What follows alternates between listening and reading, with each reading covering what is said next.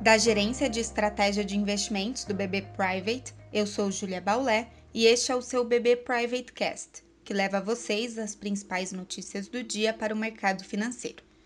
Terça-feira, 1 de dezembro de 2020. Após dia de realizações ontem, as bolsas seguem em alta nessa manhã, refletindo notícias positivas no campo das vacinas e no campo da recuperação econômica.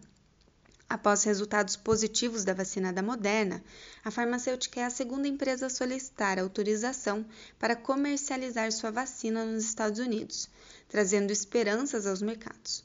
A Pfizer e a BioNTech também pediram uso emergencial da sua vacina na União Europeia.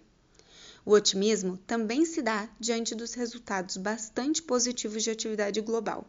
O PMI industrial chinês, em novembro, de acordo com a Markit, sobe ao seu maior nível desde 2010, na sua sétima alta seguida e acima do esperado pelo mercado.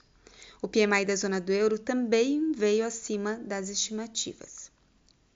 A OCDE, Organização para a Cooperação e Desenvolvimento Econômico, por sua vez, também revisou para melhor o PIB brasileiro e o PIB mundial. Com esse ambiente positivo no exterior, a bolsa brasileira deve abrir em alta, acompanhando os mercados lá fora.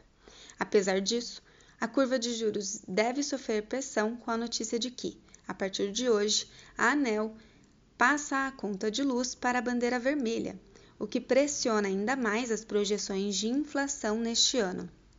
Com a medida, o impacto estimado é de 0,46 a 0,48 ponto percentual no IPCA de dezembro, podendo levar o índice a encerrar 2020 acima do centro da meta.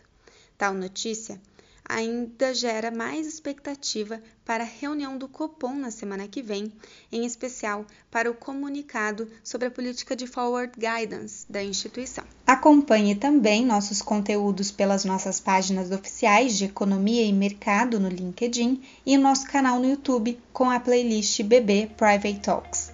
Obrigada e até a próxima!